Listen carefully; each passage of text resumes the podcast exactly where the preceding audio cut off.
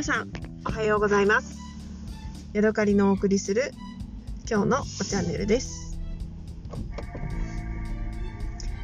えー引き続きですね今あのーお買い物に向かっている途中の車の中です。相変わらずなんか頭の、えー中心がぼやーんとしてて眠たいそんな、えー午後暖かい光に包まれております。今日ですね。私あのここ何年か、えー、フキノトウをですねあの春にとって食べるのを楽しみにしていまして、えー私の家の近所にあるあの私のフキノトウ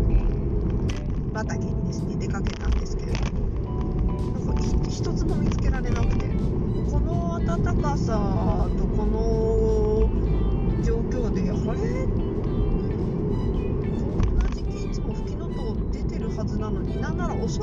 って思ってたのに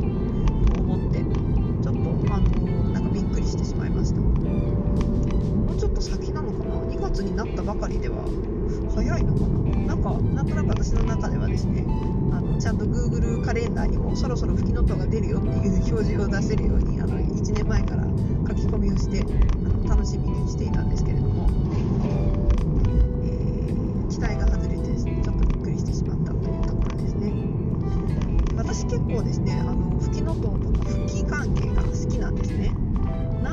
かんないんですけれども私の親はですね、えー、とあんまりあそんなことないか。キャラ吹きみたいなやつをあの作ってたまにあの出してくれたりはしたんですけどあんまりあのよく、えー和食屋さんで出てくるような、えー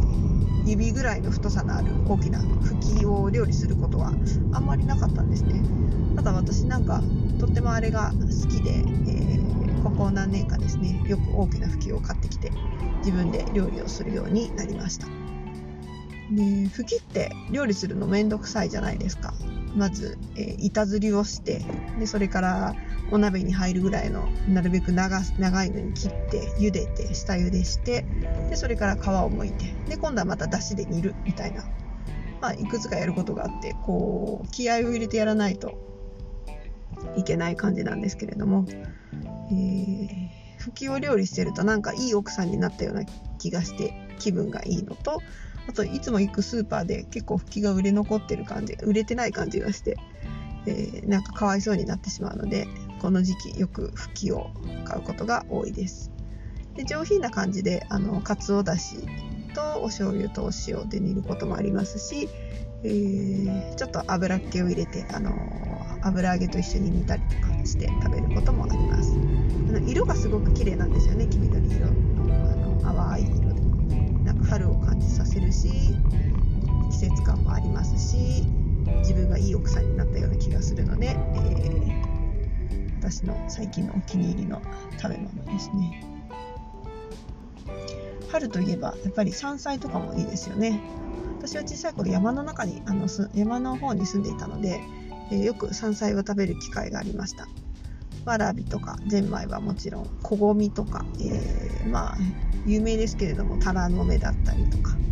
なんか餃子にんにくだったりとかそんなようなのをあのよく食べさせてもらいました。秋になるとキノコ採りに行って、えー、井口岳とか奈良岳とかえっ、とあんなつつるつるしてるなめこか。あんなのあの取ったりとかしてあのよく家族でで私の夫はですね全然そのキノコ取りとかをしたことがなくて私があの一緒に出かけた時にあ生えてるキノコを見てあこれ食べれるよってこれちょっと取って帰ってお家で食べようとか言うとすごい嫌がるんですよ。え毒だったらどうするの？って本当にそれ大丈夫みたいな感じですごい不審があって。で私は子供の時から何年もあの見てきてるのでまあ大丈夫だろうっていうのは分かるんですけれども。でもなんかそう言われるとすごくちょっと自信がなくなってしまってあの結婚してからキノコを食べるっていうことがなくなってしまってまあちょっと残念ですね。えーそうですねお茶についてお話ししたいと思います、えー先週ですね、あのー自分で、えー茶葉をいって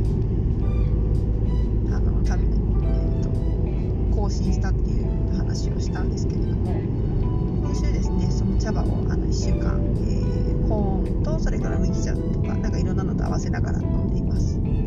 ただだですねどうしてもあのお湯をさすとですね、えー、コップの上の方とかにアクが出るんですよね。膜が。あれ何なんでしょうね。なんか油でもないしまあアクとしか言いようがないのかもあれなんですけれども。なんかあのちょっとなんとなく気分が悪いんですけどね、うん、味は別にあの普通に美味しいです。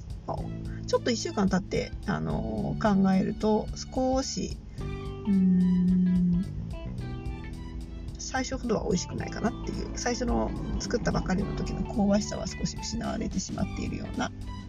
気がしますね。うん、はい。じゃあ今日はここまでです。また次回お会いしましょう。さようなら。